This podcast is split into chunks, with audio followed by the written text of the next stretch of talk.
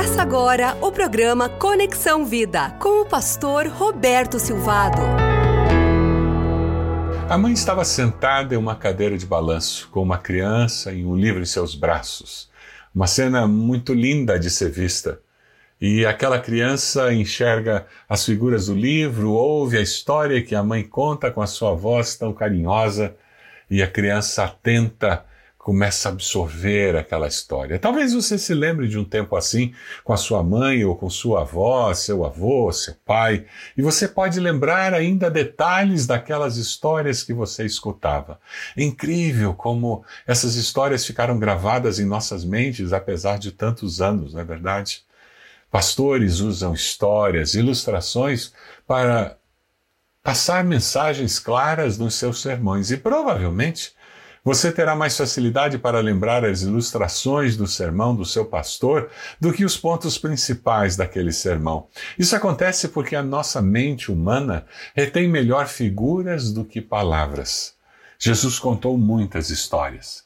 Ele usava as experiências do cotidiano para explicar verdades espirituais que desejava que seus discípulos colocassem em prática. Essas histórias são chamadas de parábolas.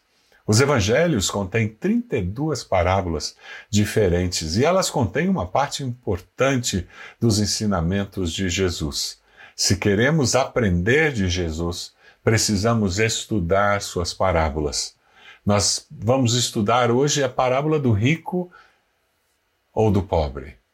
A pergunta é: você é rico ou é pobre?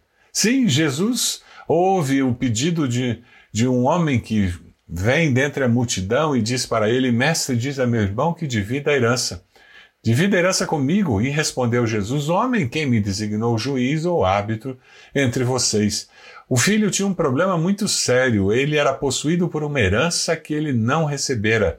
Existem pessoas hoje que são possuídos pelo dinheiro que não têm, que são possuídos pelos bens que ainda não têm, mas eles querem tanto ter que eles transformaram aqueles bens e aquele dinheiro que não têm nos deuses da sua vida. Existem outros que têm os bens, que têm o dinheiro e transformaram os bens e o dinheiro nos deuses da sua vida. Ah, mas como é bom quando nós descobrimos que o nosso valor não está no que nós temos ou não temos, mas o nosso valor pessoal está baseado em sermos imagem e semelhança de Deus. Você vê a vida desse jeito? Jesus usa aquela oportunidade com aquele filho que está lutando com uma herança que o possui, e Jesus diz: fiquem de sobreaviso contra todo tipo de ganância. Abra os olhos, fique esperto. A vida de um homem não consiste na abundância, na quantidade de bens que eles têm. A verdadeira vida se constrói com coisas que o dinheiro não pode comprar e que a ausência do dinheiro não pode destruir. Ah, você constrói a vida verdadeira com relacionamentos significativos. Dinheiro não compra isso. Você constrói a vida verdadeira com, com saúde. E isso não é construído com dinheiro. Você constrói a vida verdadeira com amor. Você constrói a vida verdadeira com um relacionamento significativo com Deus. Jesus nos alerta nessa parábola contra o, o, fato, quanto ao fato de que nós podemos ter crescimento material que é bênção de Deus, mas é possível que esse crescimento material seja maldição de Satanás. A terra de certo homem rico produziu muito e ele pensou: que vou fazer? Não tenho onde armazenar minha colheita. E aquele homem continuou: Já sei o que vou fazer.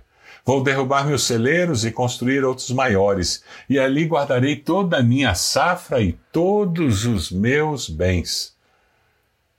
Aquele homem ele havia se enganado com relação aos valores da vida.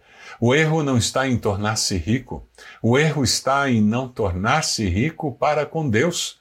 Ele tinha filhos que brigavam pela herança porque ele não os tinha ensinado a serem ricos diante de Deus. Jesus fecha a parábola dizendo é o que acontece com aqueles que juntam riqueza para si mesmos, mas não são ricos diante de Deus. Jesus nos alerta em Mateus 6:20, 21, dizendo: "Pois onde estiver seu tesouro, ali estará o seu coração. Onde está o seu coração? Você está juntando riquezas para você mesmo ou você está buscando ser rico diante de Deus? Você está buscando riquezas para você mesmo ou você está buscando ser rico diante de Deus? Cuidado! O alerta de Jesus é que onde estiver o seu tesouro, ali também estará o seu coração. Lucas 12, 19, a parábola de Jesus continua falando sobre aquele homem que olha para aquela situação de prosperidade e diz: Você tem grande quantidade de bens armazenados para muitos anos, descanse, coma, beba e alegre-se. Nós somos abençoados para abençoar a outros. O homem da parábola pensou nele, somente nele. Ele não pensou no próximo. Ele não tinha o coração de Zaqueu, que deu metade do que tinha para os pobres e reparou seus erros do passado, que usou o dinheiro que tinha para ser bênção. A identidade do discípulo é com o Senhor e não com os bens materiais que ele recebeu do Senhor para administrar. A pergunta de quem é rico espiritualmente, é rico para com Deus, é Senhor, quanto o Senhor tem comigo para a minha família? Para eu investir pensando no futuro da minha família, quanto o Senhor tem comigo para missões, para a minha igreja? Senhor, quanto o Senhor tem comigo para promover justiça social para os pobres? Senhor, como eu posso ser rico diante do Senhor? Você aceita usar a sua influência para modificar leis injustas na sociedade, para ser agente de transformação na nossa sociedade? Quem sabe você vai usar a sua prosperidade para dividir lucros, para melhorar salário, benefícios de pessoas que trabalham sob a sua liderança? Quem sabe você vai poder fazer mais do que aquele homem que, ao prosperar, a única coisa que ele conseguiu dizer foi descanse, coma, beba e alegre-se. Essa visão hedonista, humanista, em que eu sou o centro de tudo, impede a pessoa a ser discípulo de Jesus. Eu estou com preguiça de participar presencialmente e isto basta.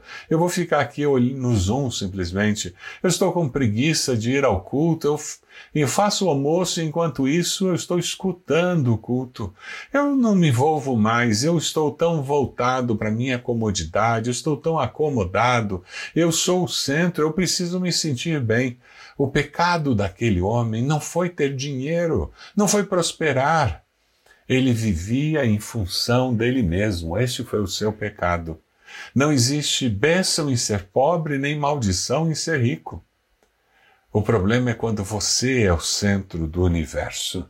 Jesus aproveita aquele momento e ensina algo essencial e existencial para aquele homem. Lucas 12, 20, Jesus comenta e diz: aquele homem merece ouvir de mim, seu tolo, esta noite você vai morrer. E quem ficará com tudo o que você guardou? Você está preparado para encontrar-se com Deus? Aquele homem, ele não estava preparado para encontrar-se com Deus. Ele achava que ele agora era o centro do universo porque ele havia prosperado. Deus sempre terá a última palavra sobre a nossa vida, aqui nesse mundo e na eternidade. Nós precisamos estar preparados para o encontro com Deus. Você está preparado? Você já arrependeu-se dos seus pecados? Já pediu perdão a Jesus? Já confessou Jesus como Senhor e Salvador?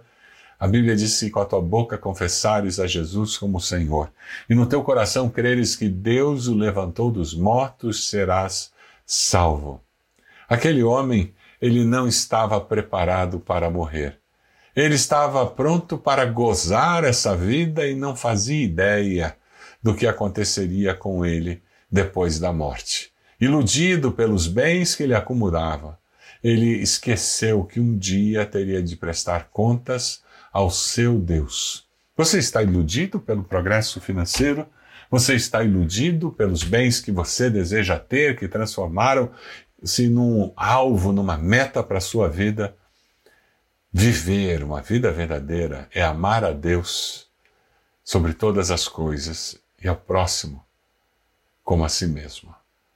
O meu desafio para você é que você aprenda a amar a Deus, que você use os bens materiais que Deus confiar a você, que você consagre aqueles bens materiais ao Senhor e com isso consagre a tua vida, dizendo tudo o que tenho, tudo que sou pertence ao Senhor e com fidelidade você entregue seus dízimos, ofertas, você abençoe pessoas, abençoe a sua família, para que o nome do Senhor seja glorificado e a nossa sociedade seja transformada com a sua prosperidade. Deus abençoe você. Senhor, eu quero orar por cada pessoa que nos ouve e pedir que cada um de nós descubra o que é ter liberdade financeira independente do tamanho da conta bancária Independente do quanto nós possuímos, como nós somos filhos do Deus Todo-Poderoso e nós somos imagem e semelhante do Criador dos céus e da terra, que nós possamos encontrar o nosso valor em quem nós somos em Cristo Jesus. Essa é a nossa oração em nome de Jesus. Amém. Deus abençoe você, Deus abençoe a sua família, Deus abençoe a sua igreja que você possa ser bênção na sua igreja e abençoando assim a sociedade. Você acompanhou o programa Conexão Vida. Acesse bacacheri.org e conheça um pouco mais da IBB, uma igreja viva.